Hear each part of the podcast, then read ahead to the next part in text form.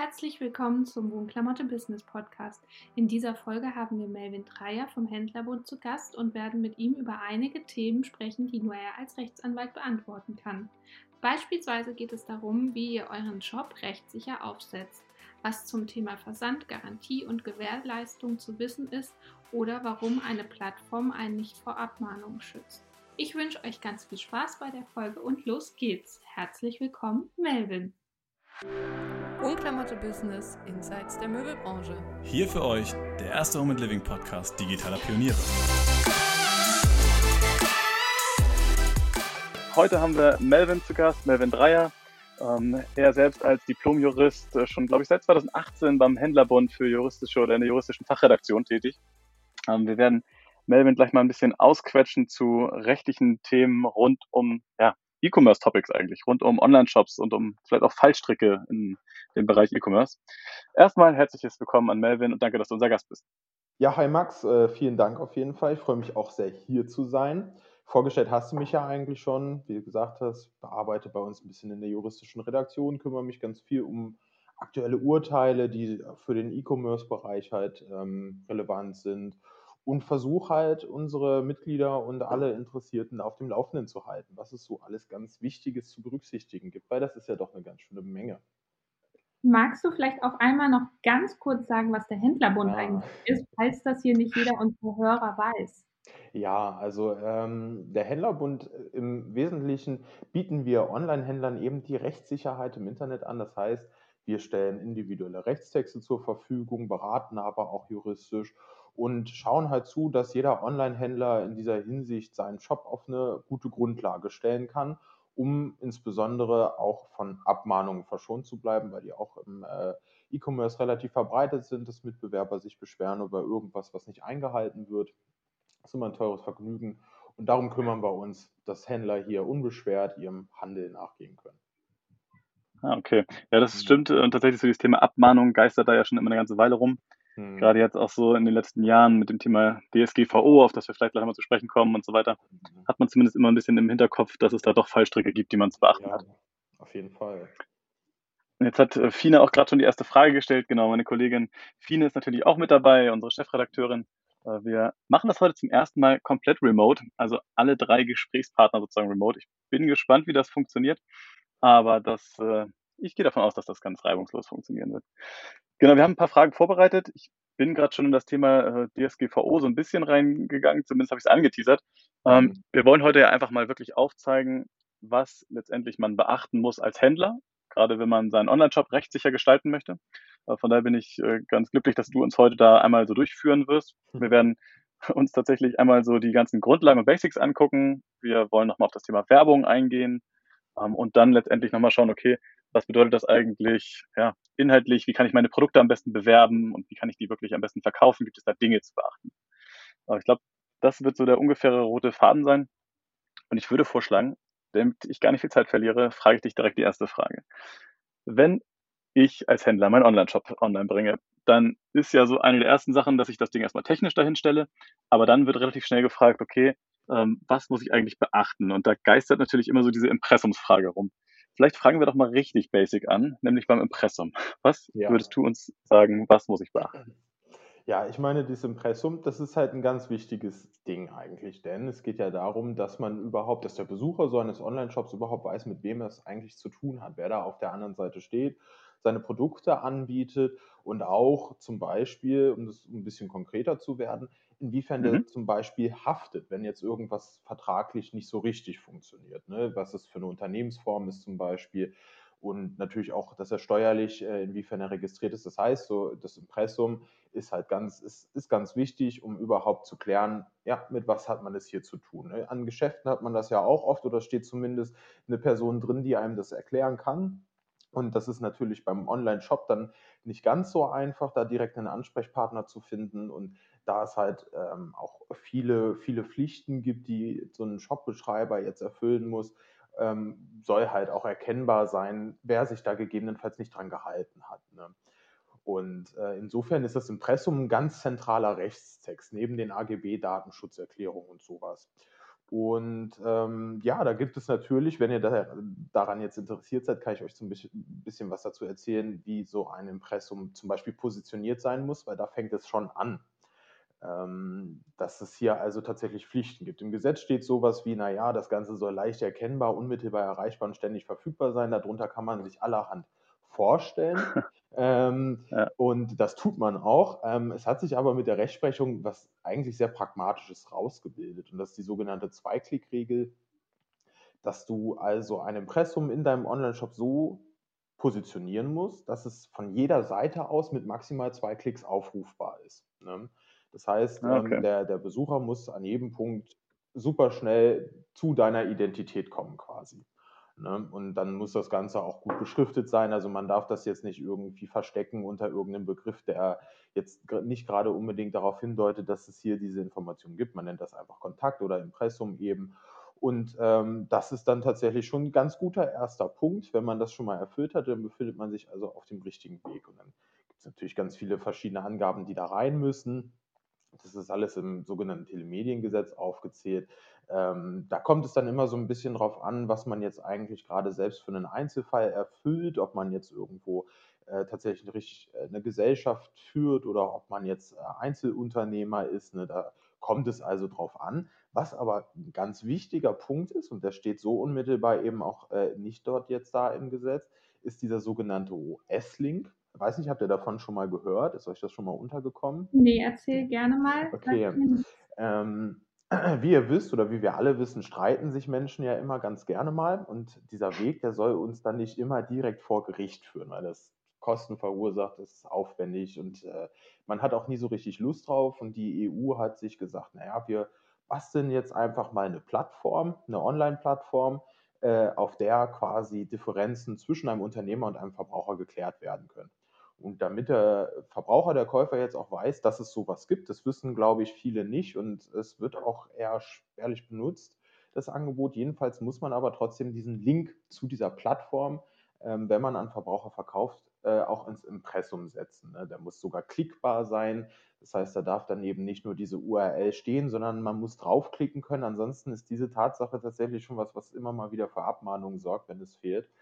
Und das ist eigentlich schon mal so alles Wichtige zum Impressum. Das ne? ist ein ganz, ganz kleiner, aber ein sehr wichtiger Teil von dem, was man also da berücksichtigen sollte, wenn man sich jetzt äh, an einen eigenen Online-Shop macht. Ja. Cool, okay, das sind ja wirklich ähm, schon mal einige Dinge. Das Impressum kommt einem selbst immer ein bisschen trocken vor, aber letztendlich, mhm. ähm, klar, soll es natürlich auch den Verbraucher schützen davor, dass mhm. ähm, dort irgendwie ein Händler seine Produkte verkauft und selbst gar nicht richtig erkannt wird als vielleicht ja. die Person, die dahinter steckt. Ja. Also sag mal, es kommt ja nochmal ganz oft so eine pragmatische Frage, muss ich meine Telefonnummer eigentlich angeben? Weil manche Leute Angst haben, dass sie dann zu viel angerufen werden und so weiter. Muss ich das ja. oder reicht auch eine E-Mail-Adresse? Ja, das ist so eine Sache. Also die die E-Mail-Adresse, die muss auf jeden Fall rein und prinzipiell wird es wohl praktisch darauf hinauslaufen, dass die Telefonnummer auch oft mit rein muss. Es gab da mal so ein, so ein Urteil vom Europäischen Gerichtshof, ist auch noch gar nicht lange her, der hat sich damit auseinandergesetzt und die haben gesagt, es muss einen Weg geben, wie man halt möglichst schnell oder wie man schnell und einfach Kontakt aufnehmen kann zu dem jeweiligen ah, Anbieter. Ja. Das ist natürlich mit einer Telefonnummer ganz klar, rufst du an, geht jemand ran, ist alles gut. Ähm, man, es steht einem frei, hier Alternativen zu finden. Ne? Ähm, wenn man die findet, dann braucht man die Telefonnummer nicht. Wenn nicht, dann führt da aber eigentlich praktisch kein Weg dran vorbei. Und ich glaube, also gerade viele kleinere Händler, die haben jetzt nicht die Möglichkeiten, hier auf ausgefeilte äh, Chat-Tools äh, und so weiter zu setzen, wo sie also so erreichbar sind, wie es eben über einen Telefonanruf wären. Das heißt, oftmals führt der Weg dann halt doch zur Telefonnummer im Impressum. Super. Ah, okay. Und ich äh, will gleich mal in die nächste Frage springen, denn äh, das Thema DSGVO ist, glaube ich, äh, ein Thema, was alle Online-Händler äh, mächtig umtreibt, vor allem seit 2018. Was passiert mit den personenbezogenen Daten? Ähm, welche Art der ähm, Daten werden gespeichert? Welcher Umfang und äh, welche Zwecke werden damit ähm, ja, äh, fokussiert? Die Frage ist, was hat sich da eigentlich seit 2018 verändert oder wie kann man ähm, ja DSGVO überhaupt greifen und was muss man da beachten? Hm. Also ich meine, was man beachten muss, das ist sowas, das, das kann ich jetzt schwer kurz zusammenfassen, ne, weil das wisst ihr sicherlich auch. Das ist, äh, es hat einen ganz schönen Krach gegeben, als diese DSGVO da eingetrudelt ist und plötzlich da war und man sich da auf vieles erstmal einfinden musste, was jetzt irgendwie gelten soll. Es gibt aber so zwei Punkte, tatsächlich jetzt so aus, aus der jüngeren Zeit, auch die da vielleicht ganz relevant sind. Das eine, das gab es jetzt gerade, das war dieses ähm, Privacy Shield-Urteil. Da ging es darum, inwiefern Daten, also ganz konkret war es da der Fall, dass Daten nach, äh, zu Facebook in die USA übertragen wurden. Und da hat man sich also so bei Gericht ähm, damit auseinandergesetzt, inwiefern das zulässig ist. Und man hat das bisher, man braucht ja die DSGVO, vielleicht um das noch kurz einzuwerfen, das ist ja ein europäisches Gesetz. Ähm, das gilt natürlich aber irgendwo auch über die Grenzen hinaus, weil wenn man jetzt sagen würde, naja, es müssen sich jetzt nur die Unternehmen der DSGV unterwerfen, die innerhalb der EU oder innerhalb Deutschlands sitzen, dann könnte man ja einfach seinen Sitz in die USA verlagern und hätte plötzlich gar nichts mehr zu tun mit diesen ganzen schwierigen Datenschutzgesetzen. Das will der Gesetzgeber natürlich nicht. Und deswegen ähm, gibt es auch, trifft die DSGVO da auch Regeln. Und das ähm, wird, glaube ich, noch ganz spannend, weil sie eben gesagt hat, dass eine der Hauptgrundlagen, auf denen man das bisher oft gemacht hat, auf der Google das gemacht hat zum Beispiel, ähm, die ist so jetzt gerade nicht mehr nutzbar, weil die USA einfach dann nicht so das Datenschutzniveau haben, was wir haben und das verträgt die DSGVO nicht. Das ist was, wo jetzt Online-Händler gerade gar nicht so wahnsinnig viel machen können, außer mal ihre, ihre Dienste ähm, anzuf anzufragen, anzurufen zu hören, inwiefern da möglicherweise Daten übermittelt werden und äh, ob denn die gesetzlichen Standards dabei eingehalten werden. Da muss man sich dann gegebenenfalls umorientieren, falls das nicht der Fall ist. Das ist auch eine Sache, die uns auf jeden Fall noch weiter beschäftigen wird. Ist allerdings jetzt gerade, würde ich mal sagen, so von der Praxis, von der Alltagspraxis relativ weit weg. Aber es ist eine wichtige Sache. Und ein anderer Punkt, das sind die Cookies. Und das hat tatsächlich gar nicht so viel mit der DSGVO zu tun, aber das hat man vielleicht auch mitbekommen. Also das ist ja kaum, also man konnte es ja kaum nicht mitbekommen, dass es da so zwei Urteile gab um, um so ein Gewinnspiel, wo es, also um so eine Cookie-Einwilligung ging. Und ähm, de facto sieht man seitdem auf sehr vielen Shops oder generell Webseiten sehr viele dieser Cookie-Banner, wo man also als Besucher jetzt auf OK oder akzeptieren oder sonst was klicken muss. Stimmt. Das hat damit zu tun, ähm, dass man eben äh, für, für diese Cookies, die jetzt zum Beispiel Marketingzwecken oder der Analyse dienen, also wer zum Beispiel Google Analytics nutzt, was ja sehr viele, sehr viele Webseitenbetreiber machen, der braucht jetzt so eine Einwilligung, damit diese Cookies irgendwie gesetzt werden dürfen. Die sind dazu da. Ich erkläre das vielleicht nochmal ganz kurz dass halt diese Webseite sozusagen den Computer wiedererkennt, weiß, dass er schon mal da war, da kann man dann Profile bilden, das ist gut für die Werbung und man sieht eben, auf welche Seite hat er geklickt und so. Kann das Ganze eben analysieren, was ja ein wichtiger Punkt ist für, für, für viele Webworker. Und ähm, da gab es vorher so eine, so eine merkwürdige Ansicht eigentlich jetzt im Nachhinein in Deutschland, dass das nicht sein müsste mit dieser Einwilligung, sondern dass man einfach sagt, ähm, ja, widersprich einfach, wenn du es nicht willst, weil das irgendwie auch so im Gesetz steht. Und jetzt hat äh, der BGH das zuletzt irgendwie umgedeutet. Ich sage bewusst irgendwie, weil er eigentlich das, was bei uns im deutschen Gesetz steht, vollkommen umgedreht hat, bis da aber weiterhin so drin steht.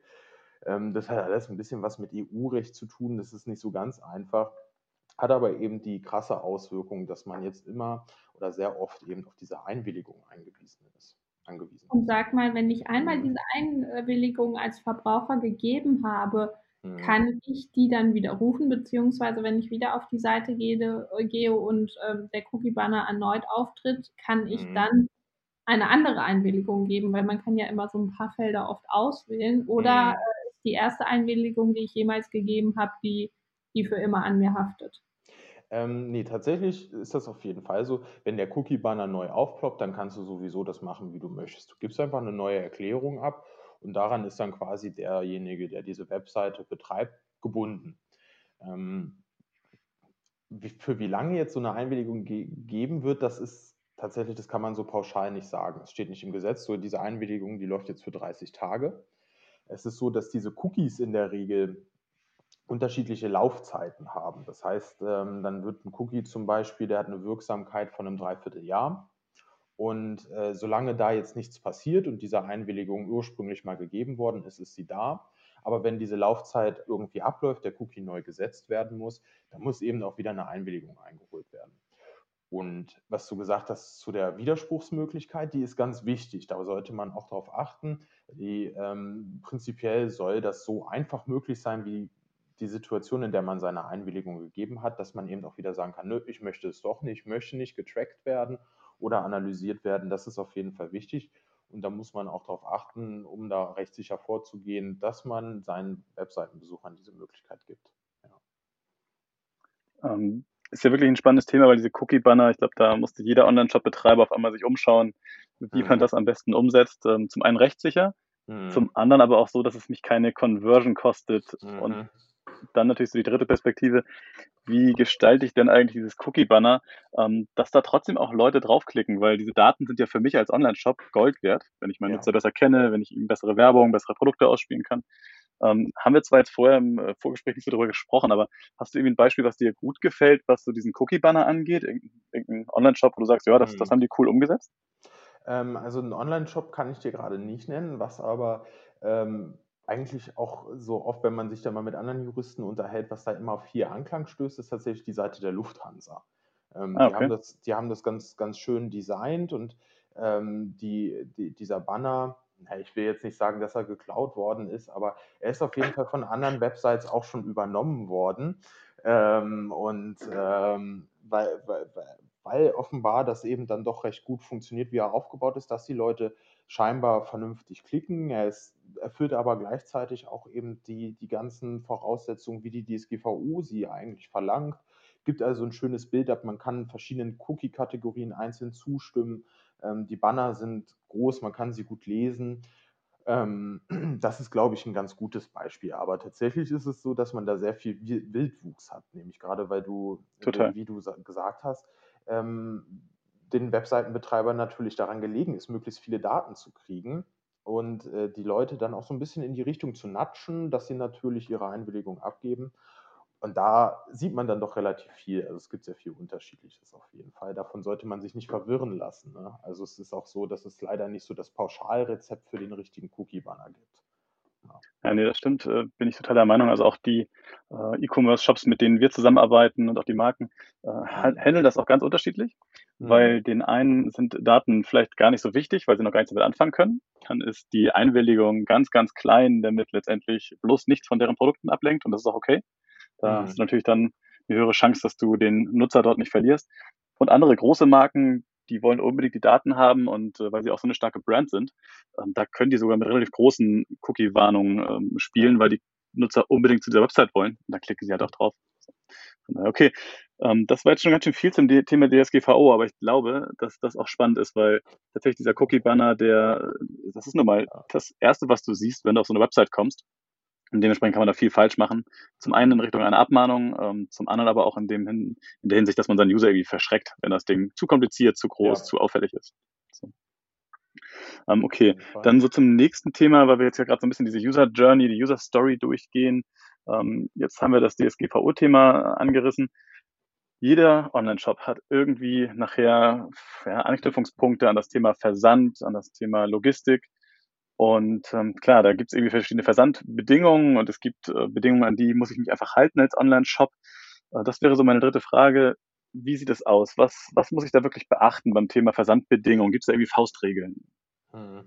Also ähm, ist tatsächlich gibt es da so ein paar Regeln und das hat auch so viel mit dem eher trockenen Thema Preisangaben zu tun, weil in Deutschland oder generell in der EU ist ja nichts unreglementiert. Das heißt, man hat auch Vorgaben, wie Preise zum Beispiel dargestellt werden müssen.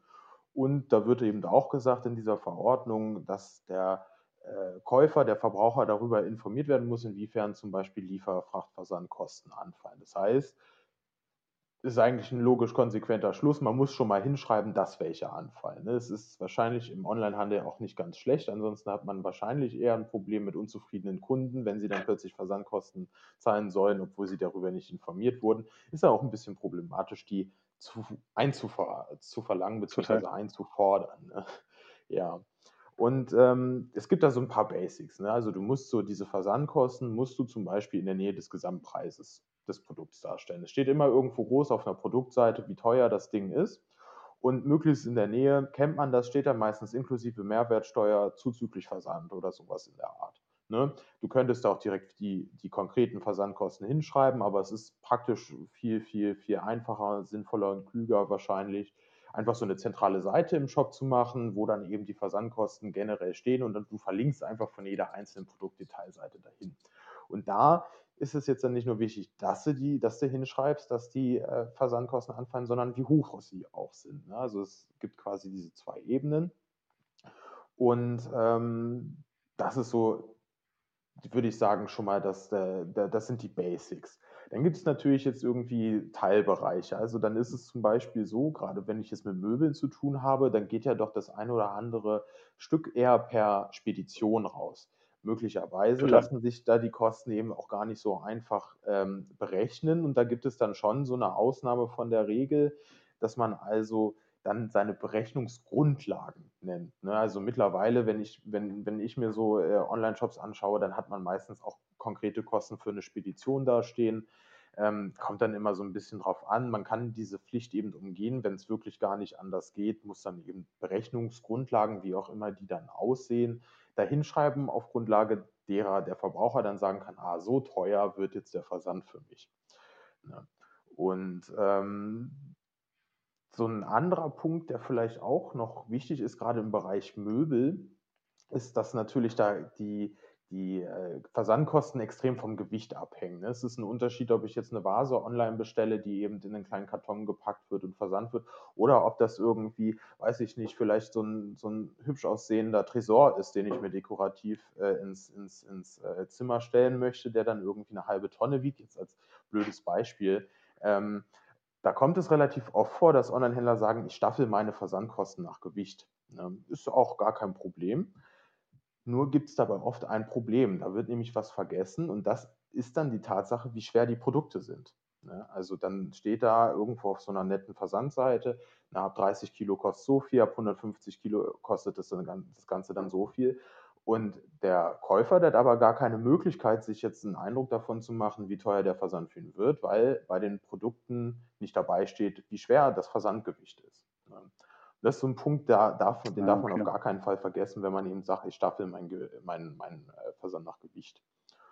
Und das ist so ein bisschen das so zur allgemeinen Preisangabe. Dann ist es noch so ein ganz, ganz häufiger Fehler, um das dann auch abzuschließen, die Tatsache versicherter Versand.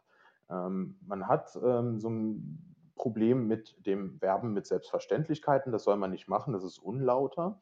Und in Deutschland ist es so, dass ähm, wenn ich jetzt, also wenn es ein Geschäft gibt, ein äh, E-Commerce-Geschäft zwischen einem Verbraucher und einem Händler, dann ist der ganze, das ganze Tra Transportrisiko, was es irgendwie geben kann, dass das Paket unterwegs verloren geht oder dass es beschädigt wird, dass der Paketbote es ja. irgendwo fälschlich abstellt und so weiter, obwohl das alles gar nicht genehmigt war oder vorgesehen war, ähm, dann ist das nicht das Problem des Empfängers.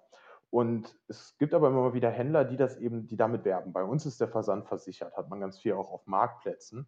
Und das ist Total, natürlich ein Problem ja. für, den, für, für, den Händler dann, ne? weil der dann, da wird dann gesagt, nee, du wirbst hier was, was selbstverständlich ist, das ist unlauter, schwuppdiwupp fängt er sich eine Abmahnung ein und hat dann ein paar hundert Euro offene Kosten, die er da zahlen soll. Ne? Da kommt es dann auf solche kleinen Details an, auch wenn das nett gedacht ist. Ne? So von wegen hier, ich zeige dir, mein lieber Kunde, bei dir muss äh, oder bei uns, bei mir hast du kein Problem. Ja, aber bei jedem anderen halt auch nicht. Und das wird einem da manchmal dann doch zum Verhängnis als Händler. Gilt das explizit äh, für Marktplätze oder ist das jetzt ganz generell auch für Online-Shops? Das gilt tatsächlich, also das ist ein Fehler, der oft auf Marktplätzen vorkommt. Aber das gilt ganz, ganz generell. Ne? Also versicherter Versand ist irgendwie dazu zu schreiben, das ist im Einzelfall vollkommen in Ordnung. Aber sobald das, mhm. wenn das jetzt zum Beispiel ein blinkender Banner ist, der sich über die komplette Webse Webseite legt, dann okay. wird es wirklich schwierig. Ja. Das sollte man, äh, sollte man eher lassen. Ja.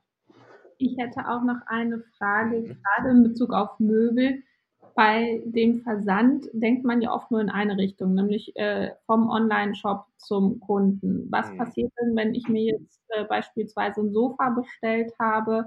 Ich äh, packe das aus und stelle zu Hause fest, es ist nicht das Produkt, was ich mir vorgestellt habe. Ich möchte das gerne zurückschicken. Mhm. Wer trägt in dem Fall die Versandkosten? Ist das der ähm, Kunde oder der Möbelhändler? Ist das individuell?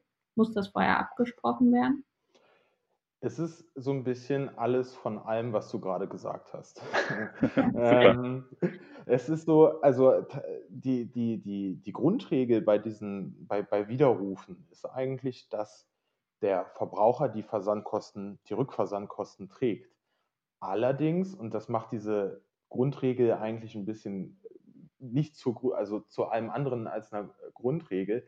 Das Ganze passiert nur, wenn er da vorher, da, da, darüber vorher informiert worden ist. Das heißt, wenn ich als Onlinehändler ihm vorher gesagt habe, hier, du bezahlst im, Fall, im Falle deines Widerrufes die Rücksendekosten. Nur dann kann der Verbraucher oder der Käufer quasi auch dazu verpflichtet werden, sie zu, äh, zu übernehmen. Wenn ich das als Online-Händler nicht mache oder da irgendwas reinschreibe, was dann irreführend ist oder nicht ganz klar, und es gibt jedenfalls irgendwie ein Problem ähm, mit, mit dieser Klausel oder ich habe sie eben ganz weggelassen, da muss ich sie selbst zahlen. Ne? Und auch hier ist es wieder so, dass man, gerade wenn es dann, wie du sagst, ein Sofa zum Beispiel ist, der Versand, also der Rückversand ein bisschen größer, teurer ausfallen könnte, dass man da eben wieder dazu schreiben muss, auch ähm, wie teuer der ganze Spaß ungefähr werden würde oder ganz konkret wird. Ne? Aber an sich ist es eben so, der Verbraucher, man kann sie ihm auferlegen, aber man muss ihn dann halt auch darüber informieren vorher. Ansonsten sitzt er am längeren Hebel und man muss es leider selbst zahlen. Ja. Okay, vielen Dank. Fand ich auf jeden Fall nochmal sehr spannend. Ja. Ähm, ich würde dann gleich direkt auch ins nächste Thema reinspringen. Äh, wir haben es gerade schon ein bisschen angesprochen, nämlich das, was äh, der Möbelhändler nutzt, um sich selbst zu bewerben oder seine Produkte zu bewerben. Und ähm, gerne wird dafür auch die Garantie benutzt. Also er sagt quasi, äh, meine Produkte sind unter Garantie die besten oder ihr habt so und so lange Garantie darauf. Da ist so ein bisschen die Frage, inwieweit das wirklich rechtens ist und was da passieren kann, ähm, hm. wenn man damit falsch wirkt. Ja, also ich muss sagen, ich bin ein absoluter Fan von Garantien. Auch aus einer juristischen Perspektive ist es für Verbraucher meistens deutlich einfacher, wenn du dich auf so eine Garantie berufen kannst, einfach. Ähm, da hat man das dann nicht das Problem, dass äh, dann irgendwie ja, man irgendwas nachweisen muss oder so. Der Fall bei Garantien liegt meistens ganz einfach. Meistens ist, das, ist, ist die Sache, weil das ist kein gesetzliches Recht. Ne? Man gibt das dann als Hersteller zum Beispiel oder auch als Verkäufer, ist vollkommen egal. Das ist quasi dann eben dieses Versprechen hier, wenn was jetzt mit deiner Ware ist, wenn die kaputt geht und wenn ich dafür zum Beispiel verantwortlich bin, weil sie schon vorher bei mir im Lager kaputt gewesen ist oder so, ähm, dann hast du bestimmte Rechte.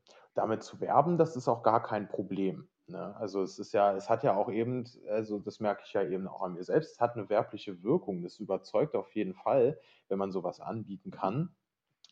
Ähm, das Ding ist aber hier das klassische Problem, wer A sagt, muss auch B sagen. Das heißt, wenn ich jetzt einfach nur in mein Angebot schreibe, hier, es gibt eine Garantie, dann würdet ihr vermutlich jetzt auch so bestätigen, kann man sich darunter relativ wenig vorstellen. Man würde wahrscheinlich davon ausgehen, okay, wenn das Ding jetzt kaputt geht, dann kann ich es zurückgeben und kriege mein Geld wieder oder ein neues.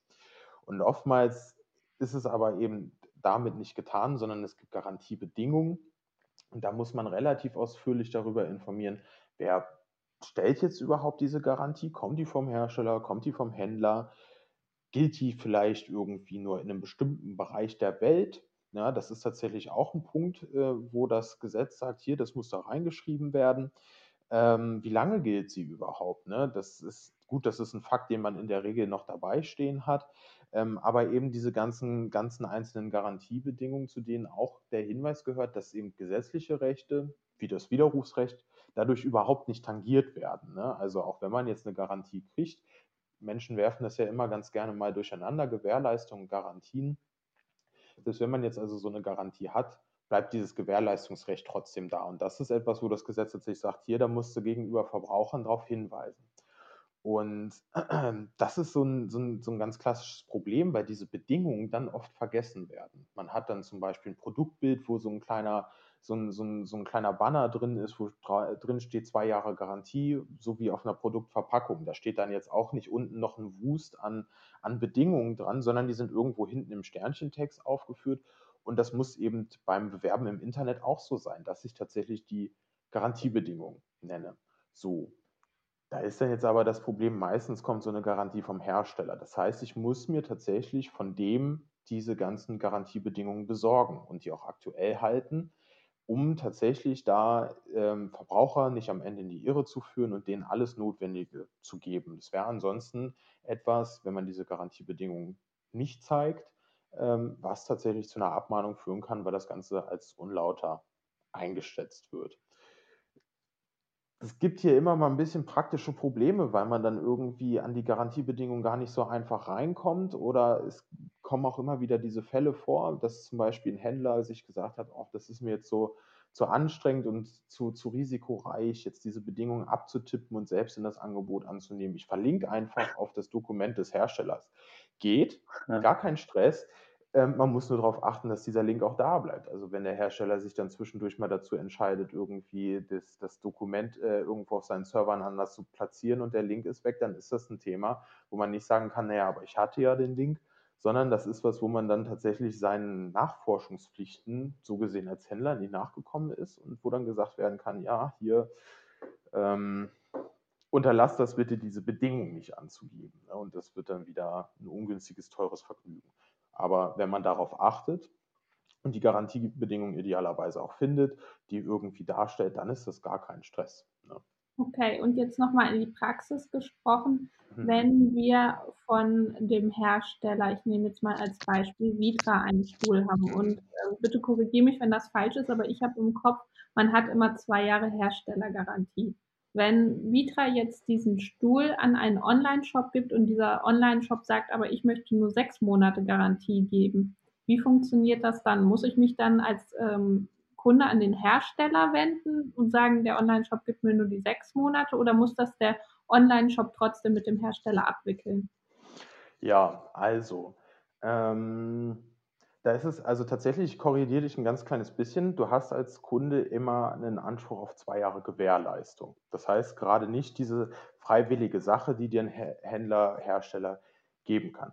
Die hast du so und so. Das heißt, wenn jetzt Vitra daherkommt, dir diesen, diesen schönen Stuhl verkauft ähm, und die sagen, das weiß ich jetzt gerade nicht genau, wie es bei denen geregelt ist, aber wir haben zusätzlich auch noch eine Garantie. Dann ist es so, wenn ich jetzt, der Stuhl geht kaputt, ich gehe zum, zum Hersteller, zum Händler, sage ich jetzt, ähm, dann muss der eigentlich, oder bei, bei Vitra, das, da weiß ich, dass es so ist, dann kümmert sich der, Herr, äh, der, der Händler darum, dass der Hersteller diese, dieses Garantieversprechen erfüllt. Das heißt, der Händler, der hat damit erstmal überhaupt kein Problem. Das sind, ist nicht seine eigene Sache, wenn das eben bei denen so gedeichselt ist, dass er der Ansprechpartner ist. Ähm, da dürften für ihn dann auch keine Kosten entstehen, wenn es um die Garantie geht. Bei der Gewährleistung ist es anders. Dieses Recht, das hätte der Käufer jetzt unmittelbar gegenüber dem Händler, weil der die Ware verkauft hat. Und ähm, da kann er sich jetzt also in der Regel bei Neuware und bei einem Geschäft mit einem Verbraucher auch nicht einfach für sechs Monate entscheiden. Das funktioniert nicht. Das kann man auch per AGB so nicht regeln. Das ist bei gebrauchten Produkten ein bisschen anders. Und wenn man im B2B-Bereich, also zwischen Geschäftskunden handelt, da hat man ein bisschen mehr Spielraum. Aber diese gesetzliche Gewährleistung, die bleibt auf jeden Fall. Und da jetzt der Händler mit der Herstellergarantie, da für den jetzt auch nicht unbedingt Nachteile damit verbunden sind, ist dieser Fall wahrscheinlich eher unwahrscheinlich, ähm, dass der Händler jetzt sagt, hier, äh, ich möchte von der Herstellergarantie abweichen. Er könnte zum Beispiel sagen, ich gebe dir noch meine eigene Garantie zusätzlich. Genau. Hat das so ein bisschen erklärt? Ja, ja. auf jeden Fall. Finde ich äh, mega spannend, weil das wirklich, äh, denke ich, meine Frage ist, die oft im Raum steht. Mhm. Händler. Wie ähm, muss ich da verfahren? Muss ich mich an die Herstellergarantie halten? Mhm. Und du hast ja gerade schon gesagt, und äh, da gehen wir vielleicht noch einen Tick weiter jetzt ins Detail, was ähm, so tatsächlich den Online-Shop angeht und genau den Bereich rund um meine Produkte. Du hast gerade eben schon ganz spannend gesagt, dass zum Beispiel Versandkosten da wirklich auch in der Nähe stehen müssen, so dass der Nutzer wahrscheinlich auch intuitiv gleich feststellt, okay, zu dem Produkt gehört jetzt auch diese Info des Preises und auch der Versandkosten und so weiter. Ähm, und es gibt ja gerade im Möbelbereich noch verschiedene andere Kennzeichnungen, also zum Beispiel so Textilkennzeichnungen, Materialkennzeichnungen. Also wir haben natürlich auch viel Bilder in dem Kontext, weil es oft Produkte sind, die dann noch Detailbilder anbieten und so weiter. Gibt es da auch bestimmte Vorgaben, die ein Online-Shop-Betreiber da beachten muss? Ja, fürchterlich viele Vorgaben. Natürlich. Ähm, Natürlich. ähm, also das ist tatsächlich ein ganz wildes Thema, was, ähm, was auf jeden Fall gerade jetzt, wenn man, wenn man vielleicht in den Handel einsteigt, auch gerade ähm, einen möglicherweise zur Verzweiflung treiben kann, weil es gibt natürlich ganz viel Regulierung. Das hat damit zu tun, dass Produkte, die hier in der EU auf den, die auf den Markt kommen, die sollen natürlich sicher sein, die sollen keine Schadstoffe enthalten, ähm, die Verbraucher sollen wissen, womit sie es hier auch wieder zu tun haben. Ne? Und ähm, das Ganze soll natürlich einheitlich sein und deswegen gibt es ganz viele ganz komplizierte Vorschriften dazu. Das heißt, es gibt zum Beispiel diese Textilkennzeichnung, die gilt auch im Bereich der Möbel, ähm, dass man zum Beispiel angeben muss, woraus sind die Bezugsstoffe gefertigt. Ähm, egal ob jetzt Stuhl, Sessel oder Sofa, ähm, sowas ist was, was der Hersteller dieses Produktes dann an sich am Produkt anbringen muss.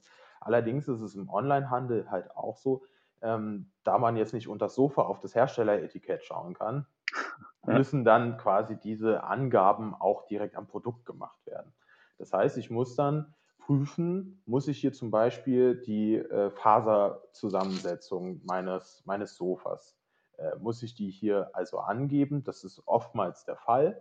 Und ähm, also gerade wenn jetzt juristisch sieht es ungefähr so aus, dass wenn also die, der, der Gewichtsanteil der Textilkomponenten bei über 80 Prozent äh, liegt am Bezugsstoff, dann müsste ich also hier eine Textilkennzeichnung vornehmen. Das kann man sich dann im Internet, wenn es dann hart auf hart kommt, auch nochmal ein bisschen einfacher durchlesen. Also es bleibt jetzt wahrscheinlich, bleibt diese Summe jetzt hier gerade nicht hängen. Ähm, da muss man eben sagen, okay, der Bezug ist aus dem und dem, äh, dem und dem, äh, aus den und den Fasern gemacht, ne? ob es jetzt Viskose ist oder, oder Wolle Klar. oder dergleichen. Ja. Und ähm, okay. da gibt es dann auch außerhalb der Textilkennzeichnung, da kommt es dann echt auf die Produkte an. Batteriekennzeichnung ist so eine Sache oder auch wenn es Elektrogeräte gibt, sind, da, da muss man auf besondere Sachen achten. Die Preisauszeichnung insgesamt ist ein ganz wichtiges Thema. Oftmals auch, wenn es dann Produkte sind, die auch Spielzeuge darstellen. Ähm, ich habe hinter mir so zwei kleine Vögel hier stehen zum Beispiel, die könnte man ohne weiteres auch äh, als äh, Spielzeug einordnen. Da bräuchte man dann zum Beispiel Sicherheitshinweise, wenn es denn so wäre und so weiter. Also da gibt es ganz viel und da muss man dann immer ein bisschen schauen, wie das halt ist ähm, bei den Produkten, die man anbietet. Kleiner Tipp vielleicht, mal beim Hersteller schauen. Ne? Also oftmals verkaufen die Hersteller ja dann auch selbst und die haben wahrscheinlich auch eine Ahnung davon, was sie erfüllen müssen. Und da kann man schon mal sich einen Eindruck davon machen, was man hier möglicherweise eben auch in seinem Shop an Kennzeichnungen vorsehen müsste, die im Produkt abhängig sind. Okay, finde ich, ist äh, gerade deshalb auch so ein komplexes Thema, weil viele, die in, wirklich im E-Commerce ein bisschen größeren Shop betreiben, mhm. haben ja auch in Summe mehrere Hersteller, also Produkte genau. mehrere Hersteller. Und dann ist es natürlich schon so, dass wahrscheinlich der eine Hersteller sowas als Datenfeed gleich super sortiert mitgibt mhm. und ich kann es einfach mit auf die Produktdetailseite legen. Und es wird aber auch viele geben, bei denen das wahrscheinlich ein bisschen komplizierter ist und die mir vielleicht nicht von vornherein alles geben. Und da kann man vielleicht dann wirklich einen Tipp nochmal mitgeben, dass ähm, du aber natürlich in der Verpflichtung bist, als Online-Shop-Betreiber ja. wahrscheinlich auch dafür zu sorgen, zu sorgen, dass die Infos einfach da sind. So, egal ob der Hersteller dir die automatisch gibt genau. oder auch genau. nicht. Ähm, von daher einfach dazu nachzuhaken und da irgendwie das Bewusstsein zu kriegen, dass das wichtig ist. So ist es. Ähm, wenn ich jetzt gerade, wir reden jetzt natürlich oft ähm, so von einem eigenen Shop. Es gibt natürlich jetzt auch immer wieder diese Marktplatzdiskussionen, ob es nun Amazon ist, ob es eBay und Co. sind, aber auch äh, verschiedene andere Shops, die mittlerweile zu Marktplätzen werden, Otto und Co. Hm. Ähm, gibt es da auch explizit Dinge, also da gebe ich natürlich so ein bisschen die Verantwortung ab, aber gibt es bei dem Thema Marktplätze auch irgendwie Fallstricke, die oft vergessen werden? Also gibt es bestimmt, ähm, so, aber ja, kannst du das nennen? Gibt sie. Es, es, es gibt äh, im Bereich Rechtswissenschaft und äh, E-Commerce wahrscheinlich nichts, wo es nicht irgendwo einen Haken gibt. Genau. Ähm, ja. Tatsächlich, du, du meintest gerade schon, du gibst ja ein bisschen Verantwortung ab, wenn du auf so einem Marktplatz bist und eigentlich ist genau das gar nicht der Fall. Ne? Spannend, ähm, okay man, man vergisst dann immer oder man denkt sich, naja, ich bin jetzt hier auf einem Marktplatz, ich nenne jetzt mal ganz bewusst gar keinen, der stellt mir bestimmte Eingabefelder zum Beispiel zur Verfügung, wie zum Beispiel für die Textilkennzeichnung oder ähm, stellt ja die Preise dar und ich muss das alles nur ein bisschen in mein Backend eingeben, in irgendwelche Formulare und dann sieht das alles hübsch aus. Man verlässt sich darauf, dass dieser Marktplatz alles richtig macht, was, da kann man jetzt aus Erfahrung sprechen, ganz oft nicht der Fall ist. Das Ding ist jetzt, dass man eben keine Verantwortung in dieser Sache abgibt, sondern dass man diese Verantwortung nach wie vor trägt. Das heißt, selbst wenn jetzt mir der Marktplatz gar nicht die notwendigen Voraussetzungen gibt, um irgendwas, um meine gesetzlichen Pflichten erfüllen zu können, ja. ist das mein eigenes Problem leider als Händler, weil ich das Angebot da mache und mich eben auch selbst drum kümmern muss. Und ähm, das ist eben was, wo man eben schon ein bisschen ein Auge drauf haben sollte, vielleicht auch immer mal ein bisschen die, die Medien verfolgt. Also wir schreiben dazu ja auch relativ viel, aber das kommt ja immer mal wieder auf, wenn es auf irgendeinem Marktplatz irgendein größeres Problem gibt. Ähm, da verschwinden, wenn die, wenn die ihre Systemstruktur umbauen, da verschwinden regelmäßig mal irgendwelche notwendigen Angaben und das kann halt ganz ungemütlich sein. Ne? Das ist so die eine Seite. Und auf der anderen Seite ist es halt auch so, dass man, man muss sich, oder ich, ich vergleiche so Online-Marktplätze immer ganz gerne mit, mit, äh, mit Mietwohnungen. Ne? Man zieht irgendwo ein Haus ein. Man hat nicht nur den Mietvertrag, sondern hat, man hat halt auch eine Hausordnung. Da steht dann drin, nach 22 Uhr bitte kein Schlagzeug mehr spielen oder äh, Bohrhammer benutzen oder sowas. Ne? Ähm, ja. Und so ist das auf einem Marktplatz natürlich auch, weil man mietet sich quasi da auf diesem Marktplatz ein. Das ist auch, selbst auf einem Flohmarkt hat man das ja so, dass gesagt wird, hier dein Stand steht jetzt bitte äh, in diesem Feld und du weiß ich nicht, verkaufst jetzt hier bitte keine jugendgefährdenden Produkte oder so. Ähm, das ist etwas, was vorkommt. Das heißt, man hat nicht nur diese gesetzlichen Regeln, die man da im Blick behalten muss, sondern eben auch die Vorgaben des Marktplatzes, wie der gerne seine Produkte hätte.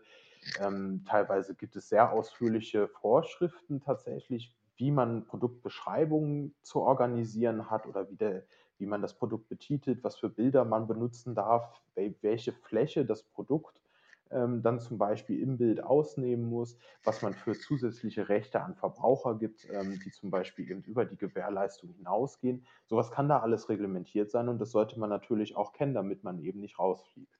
Ne? Okay, es erinnert mich so auch ein bisschen gerade. Erinnert mich ein bisschen an die äh, Funktionalität auch bei Facebook und Instagram. Da hat man auch eine ganze Weile immer gedacht, man hätte ja sozusagen dort jetzt nicht nochmal die Verantwortung, selbst ein Impressum oder einer Impressumspflicht nachzukommen. Genau. Aber irgendwann rollte das da ja auch, auch, so durch, dass du dich auch aus der Verantwortung eigentlich nicht ziehen darfst und nur weil Facebook oder Instagram die Funktion nicht anbieten, dann mhm. musst du halt selbst dafür Sorge tragen, dass du es irgendwie einbaust und dann fingen ganz wilde Funktionen irgendwie oder selbstgebaute Funktionen an. Das ist dann da wahrscheinlich genauso, dass du einfach trotzdem dafür Sorge tragen musst, dass, dass du den Rechten sozusagen, den, den Pflichten irgendwie da auch ähm, entsprichst. Ähm, wenn du da nochmal weiter guckst, ja, also ähm, so bei den Marktplätzen, ja. ja. Nee, sag gerne zuerst. Ähm, manchmal ist es hier ein bisschen verzögert, von daher ah, mach gerne. Nee, du, ja, ja, das äh, war bei mir auch gerade das Problem. Ähm, das äh, ist halt, man, man hat halt auf dem Marktplatz, um das nochmal so kurz zusammenzufassen, es ist mhm. eben, es ist nicht weniger als in einem eigenen Online-Shop, was so das Rechtliche anbelangt. Ähm, man darf halt immer nicht aus den Augen verlieren, dass so ein Marktplatz aber eben taktisch natürlich Vorzüge bietet. Ne? Man, man gewinnt da also durch die, durch die Bekanntheit des Marktplatzes und so weiter, ähm, dadurch, dass da viel, viele Menschen natürlich äh, draufkommen, dass diese ganze Struktur schon da ist. Also mir ähm, ist nur wichtig quasi gerade, dass man eben nicht nur diese teilweise komplexe rechtliche Seite betrachtet, sondern dass Marktplätze trotz allem, trotz aller Komplikationen, die auch ein normaler Online-Shop mit sich bringen kann, da schon gewisse Vorzüge bieten. Ne? Absolut, es gibt. Ähm, ich würde jetzt nochmal in das Thema Verkauf springen. Das ist ja auch äh, letztendlich das, wo man ähm, als Online-Shop am Ende landen will, nämlich um mhm. Geld zu bekommen. Und ähm, da gibt es ja dieses oder das neue Verpackungsgesetz und ähm, das reguliert, dass die Verpackung wieder mitgenommen werden muss. Muss ich da als Händler irgendwas Bestimmtes beachten? Was mache ich mit der Verpackung hinterher? Äh, darf ich die dann um die Ecke werfen oder muss ich sie wirklich wieder mit äh, zurücknehmen? Mhm. Oder äh, übergebe ich das dann quasi an den äh, Transportdienstleister? Ja, also Gott sei Dank kann man das weitestgehend abwälzen. Es ist tatsächlich so, wir haben ja schon jetzt gesehen, dass in Deutschland viel reguliert ist, nicht nur in Deutschland, da sind andere Länder teilweise noch schlimmer. Aber es gibt ja eben auch dieses Verpackungsgesetz, was uns sagt, was passiert jetzt eigentlich mit der Verpackung, wenn sie als Abfall anfällt. Ähm, es ist so, du, du hast hier gerade schon was mit der Abholung angesprochen. Das ist zum Beispiel für Transportverpackungen ganz relevant. Also gerade wenn ich mir jetzt was Größeres liefern lasse, ich bestelle mir ein paar Esszimmerstühle, ein Sofa, ein Bettgestell oder sonst irgendwas, dann kommt das zum Beispiel auf einer Palette daher oder so. Und das sind eben diese so bestimmte Verpackungen, die werden dann in der Regel vom Transportdienstleister wieder mitgenommen. Das, was aber am Verpackungsgesetz eben so richtig spannend ist, das sind die systembeteiligungspflichtigen Verpackungen. Spannend für Juristen, wahrscheinlich jetzt für den Otto-Normalhändler äh, eher weniger positiv spannend, ähm, weil hier ist es so, dass wenn ich jetzt also auch kleine Ware in einem Paket verschicke oder dergleichen, dann ist diese, diese Verpackung etwas, wofür ich die Verantwortung als Händler trage. Und ich muss mich darum kümmern, dass sie verwertet wird. Da ist es jetzt Gott sei Dank nicht so, dass ich dann äh, eine Woche nachdem ich das Paket verschickt habe, nochmal kurz bei meinem Kunden vorbeifahre und den Versandkarton wieder abhole, sondern man lagert das an die sogenannten dualen Systeme aus, die das eben übernehmen. Da schließt man einen Vertrag mit denen über die Entsorgung und dann muss man sich darum nicht mehr kümmern. Und äh, ganz elementar ist hier auf jeden Fall der Punkt Verpackungsregister, weil sobald ich jetzt eigentlich, also für, für, für die absolut meisten Online-Händler ist es so, dass das Verpackungsgesetz für die wichtig ist. Es gibt nur ein ganz paar, die sich an diese Pflichten, die da formuliert werden, nicht halten müssen. Und ein ganz wichtiger Punkt ist eben, dass man sich bei Lucid äh, registriert. Das ist dieser Verpackungsregister und dieser Name, der soll für Transparenz stehen. Und ähm, da werden quasi alle aufgelistet, die diesen Pflichten des Verpackungsgesetzes unterworfen sein müssten und die irgendwie auch wahrnehmen. Und das Ganze ist eben öffentlich, was dazu führt, dass, ähm, wenn man das nicht macht, dann bet man betrachtet das als abmahnfähig sozusagen, wenn man da nicht eingetragen ist. Und ab ein Abmahner, der sich da jetzt also so ein bisschen eingeschossen hat, der kann jetzt herkommen, kann dieses Register öffnen, geht einfach mal, kann das auch alles über einen Bot laufen lassen, geht diese Liste durch, guckt, welche Online-Shops da möglicherweise nicht eingetragen sind und schwuppdiwupp haben die halt eine Abmahnung äh, im Briefkasten, was sehr ungemütlich ist. Das heißt, man muss ja auf jeden Fall ein Auge darauf haben, dass man also sagt, ähm, ich registriere mich einerseits im Verpackungsregister und andererseits ähm, schließe ich einen Vertrag mit einem dualen System über die Entsorgung, beziehungsweise bei solchen Verpackungen, das gilt für die Sachen, die halt üblicherweise beim Verbraucher als Abfall anfallen, dann gibt es ähm, noch solche, die hattest du gerade eben auch schon angesprochen, eben größere Sachen, die nimmt dann der Transportdienstleister wieder mit. Da muss man ein bisschen gucken, wie man das im Einzelfall nun genauso regelt. Ähm, und da kann man aber auch auf der Seite vom Verpackungsregister, äh, die haben quasi einen Katalog zusammengestellt, da kann man schauen, was jetzt für die eigene Art von Verpackung gelten würde. Ob, ob ich mich jetzt als Händler darum kümmern muss oder ob es aber der Verbraucher selbst erledigen muss. Ja, und das ist irgendwie, ich bin tatsächlich mit dem Verpackungsgesetz beim Händlerbund so ein bisschen groß geworden. Das war so mein erstes, naja, mein erstes Projekt sozusagen. Es war auf jeden Fall ganz spannend. Da gibt es ganz, ganz viele Fragen, die noch relevant sind. Ich will das jetzt gar nicht so ausbreiten, aber zum Beispiel kommt immer wieder auf, wie ist das denn, wenn ich jetzt äh, als Online-Händler nur gebrauchte Verpackungen benutze? Ne? Weil hinter diesem Verpackungsgesetz, was das Ziel, was dahinter steht, das ist das Recycling, also mhm. Recycling anzukurbeln, Umweltschutz und so weiter, ne, liegt in aller unserer Interesse. Dann sollte es ja aber doch auch gut sein, wenn ich einfach gebrauchte Verpackung verwende und dafür nicht nochmal extra Gebühren zahlen muss. Ja. Und das ist tatsächlich so, dass man da allerdings praktisch schwierig drum rumkommt, das trotzdem nochmal zu machen. Kann man sich auch gerne mal bei uns durchlesen, wenn man da jetzt also am Verpackungsgesetz noch ganz tiefgehendes Interesse hat. Sehr gut, damit ähm. verweise ich dann unsere Hörer nochmal an dich oder an den Hintergrund. Ja. Die können sich dann nochmal mit euch kurz schließen. Mhm. Eine Frage, die ähm, ich auch immer habe, wenn es um den ähm, Möbelhandel geht, der ist ja bekannt dafür, dass er gerne mit Streichpreisen wirkt. Also da gibt es ja Rabatte, Rabatte, Rabatte und äh, 70 Prozent und nochmal 20 Prozent obendrauf wie weit sind solche ähm, Streichpreise eigentlich rechtens und äh, gibt es da irgendwann auch mal ein Ende ähm, und kann da irgendwer eingreifen oder sagen, halt stopp, das ist jetzt nicht mehr in Ordnung. Kannst du da ein paar Infos zu geben? Ja, auf jeden Fall. Ähm, Streichpreise, beliebtes Thema, äh, zieht ja auch immer ganz gut, äh, kenne ich auch von mir selbst. Ich meine, es löst ja auch positive Gefühle aus, wenn man als Verbraucher die Erfahrung gemacht, Mensch, hier habe ich Geld gespart auch wenn ich es am Ende trotzdem ausgegeben habe natürlich. Ähm, insofern ist es ein beliebtes Thema, mit dem man es aber nicht übertreiben darf. Also äh, tatsächlich gibt es hier auch wieder Vorgaben, es gibt auch Rechtsprechung dazu, kann man ganz, ganz vieles zu sagen, aber es gibt so ein paar wesentliche Punkte. Wenn ich jetzt nämlich zum Beispiel einen Preis habe, der da gestrichen wird, dann sollte im Sinne von muss, äh, er auch tatsächlich mal ernsthaft verlangt worden sein, auch über, eine, über einen gewissen Zeitraum. Ne? Das ist immer so dieses, dieses Problem Mondpreise, was man immer mal wieder hört, ähm, dass da, dann hat man mal ein Produkt äh, einen Tag lang für einen hohen Preis verkauft, dann wird der, der Preis durchgestrichen und es kostet 50 Prozent weniger. Ähm, man erlebt da relativ viel Schindluder. Ne? Kommt natürlich dann manchmal nicht so wahnsinnig äh, schnell raus, aber Nichtsdestotrotz muss man eben darauf achten, dass dieser ursprüngliche höhere Preis, dass der mal da war und ähm, dass man jetzt den neuen, niedrigeren Preis auch nicht über einen unbegrenzten Zeitraum äh, nutzen darf. Das heißt, ähm, irgendwann ist ja dann auch diese, diese Streichpreiswerbung, die signalisiert dem Käufer ja hier, das ist ein besonderes Angebot, normalerweise ist es teurer. Und ähm, so eine grobe Regel ist, dass man den niedrigeren Preis nicht länger als vier Wochen quasi stehen lassen soll, weil der ja dann irgendwann eigentlich den normalen Regelfall okay, bildet. Ja. Ne? Und ähm, das ist so schon mal ein wichtiger Punkt. Und ähm, was da auch oft gemacht wird, ist natürlich, dass man sich auf UVPs bezieht, ne? unverbindliche Preisempfehlungen, dass man ein bisschen günstiger als der Hersteller ist. Kann man machen, sollte dabei aber stets im Blick behalten, dass die UVP-Angabe dann auch noch aktuell ist. Also es gibt immer mal wieder mhm. Produkte, wo der Hersteller die Preisempfehlung im Laufe der Zeit verändert. Und ähm, das wird durchaus geprüft äh, von, von Abmahnern, die sich diesem Thema also widmen.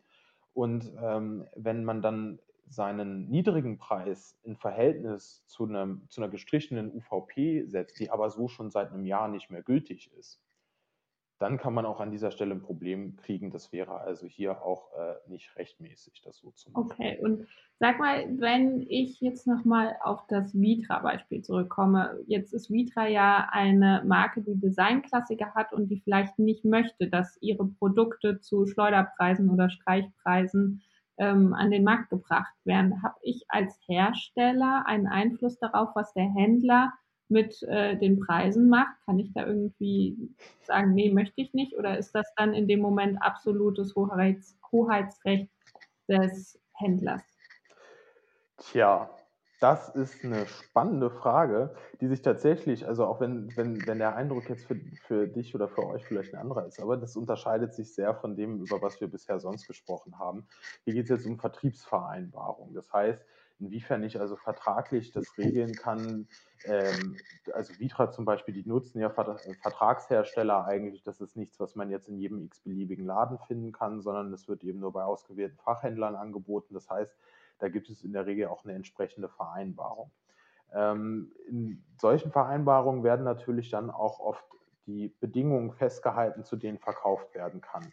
Im Großen und Ganzen kann man wohl sagen, dass das einigermaßen rechtmäßig ist. Zu so einer Detailregelung, inwiefern jetzt möglicherweise allerdings ein Händler dann doch eine Möglichkeit hätte, vielleicht auf irgendeinem Weg sich davon zu lösen, da habe ich jetzt, äh, muss ich sagen, nicht, äh, nicht wirklich eine verwertbare Antwort drauf, mhm. weil das eben ein sehr komplexes Thema ist, weil hier noch ganz andere Fragen auch reinspielen. Ne? Also man hat dann vielleicht auch ein bisschen was mit dem Kartellrecht hier noch drin äh, zu tun, inwiefern das also möglicherweise in Ordnung ist, dass ein Hersteller wirklich alle ähm, Händler zu äh, bestimmten Konditionen verpflichtet und so weiter.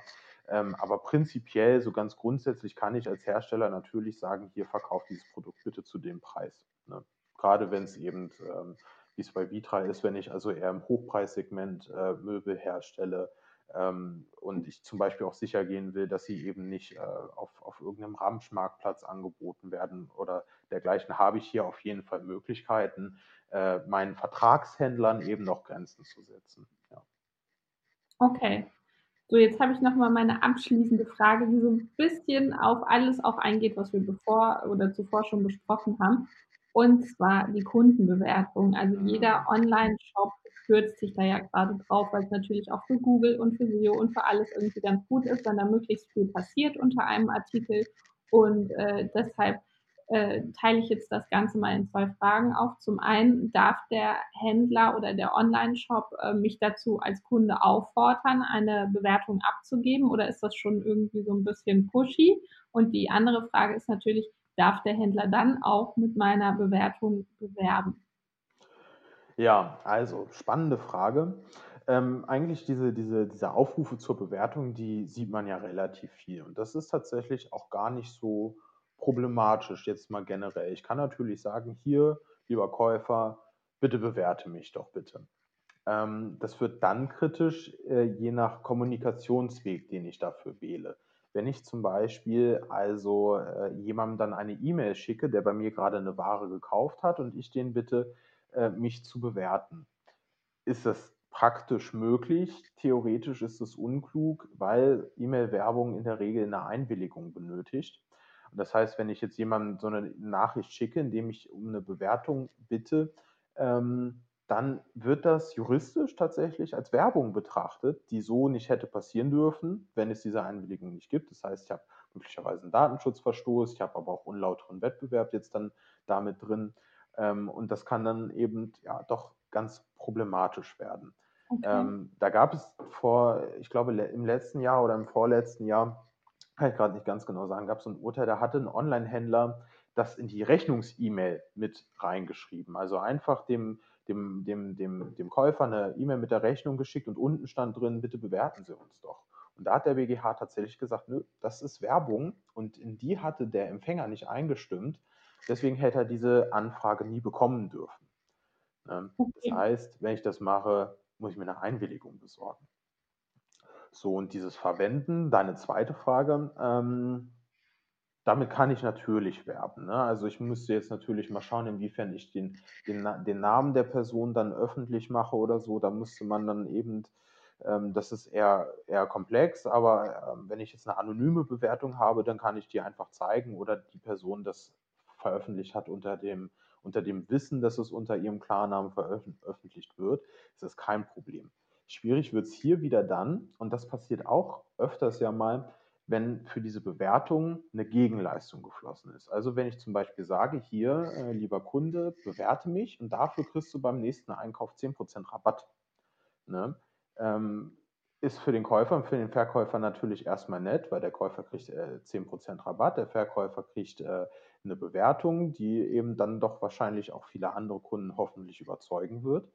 Ähm, das Ding ist aber, dass dann jetzt diese Bewertung nicht mehr als objektiv betrachtet wird, weil mhm. da ist ja, gab es ja eine Gegenleistung. Ne? Das ist ja. dieses Thema, was zurzeit auch mit den Influencern ganz viel, ganz, ganz groß gibt, ähm, dass sie möglicherweise für eine Hotelübernachtung, dass sie die dann umsonst bekommen haben oder so. Und da fängt das da schon ganz, ganz, ganz klein an, dass es heißt, naja, diese Bewertung, die ist jetzt nicht mehr objektiv. Was der Kunde da geschrieben hat, fällt vielleicht ein bisschen besser aus, weil er 10, 20 Prozent Rabatt bekommt oder das Produkt gratis oder irgendeine, irgendeinen besonderen Vorteil. Und wenn ich jetzt damit werbe oder das nutze als Händler, ohne das als Werbung zu kennzeichnen, dann ist das irreführend, weil andere Verbraucher könnten denken, der hat das aus freien Stücken abgegeben, ohne sich dabei beeinflussen zu lassen. Ne, und da muss man dann also ganz stark aufpassen, dass solche Bewertungen, die ich mir so besorgt habe, zum Beispiel auch über Gewinnspiele, also äh, in den sozialen Netzwerken, Facebook passiert es ja ganz viel, dass gesagt wird, äh, oder, oder, generell auf Webseiten, hier kannst du an einem Gewinnspiel teilnehmen, kriegst ein äh, ähm, gibst im Gegenzug eine Bewertung ab, das erhöht deine Gewinnchance. Ähm, das wird dann eben auch als so eine Werbe, äh, Bewertung gegen Gegenleistung eingestuft und ähm, mhm. da muss ich ein ganz großes Auge vor allem. Also Werbung kann ich dann ja daneben schreiben ne? oder wie das bei Amazon zum Beispiel passiert, dass es eben äh, über dieses Programm gelaufen ist, über dieses Bewertungsprogramm von denen, dass da eben was passiert ist.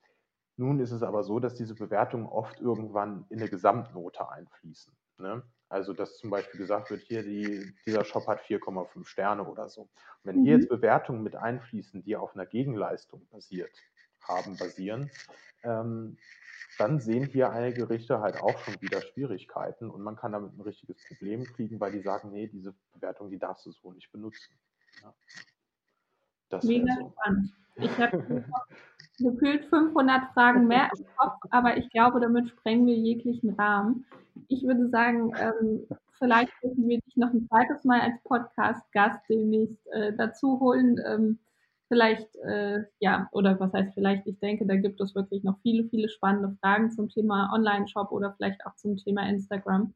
Aber äh, bis hierhin erstmal super großes Dankeschön für diese Erläuterung. Ich fand es auch sehr spannend, äh, wie praxisnah du das erklärt hast. Äh, wirklich sehr gut gemacht. Ich Dankeschön. glaube, äh, unsere Hörer haben da auch viel mitnehmen können und äh, dürfen da auch für den Podcast mal einen dicken Like hinterlassen. Falls Sie Fragen an dich haben, ähm, würde ich sagen, leiten wir das gerne weiter oder Sie wenden sich direkt mhm. an den Händlerbund. Ähm, ansonsten gerne einfach eine E-Mail an mich oder Max schreiben und wir geben die Fragen weiter oder stellen den Kontakt her.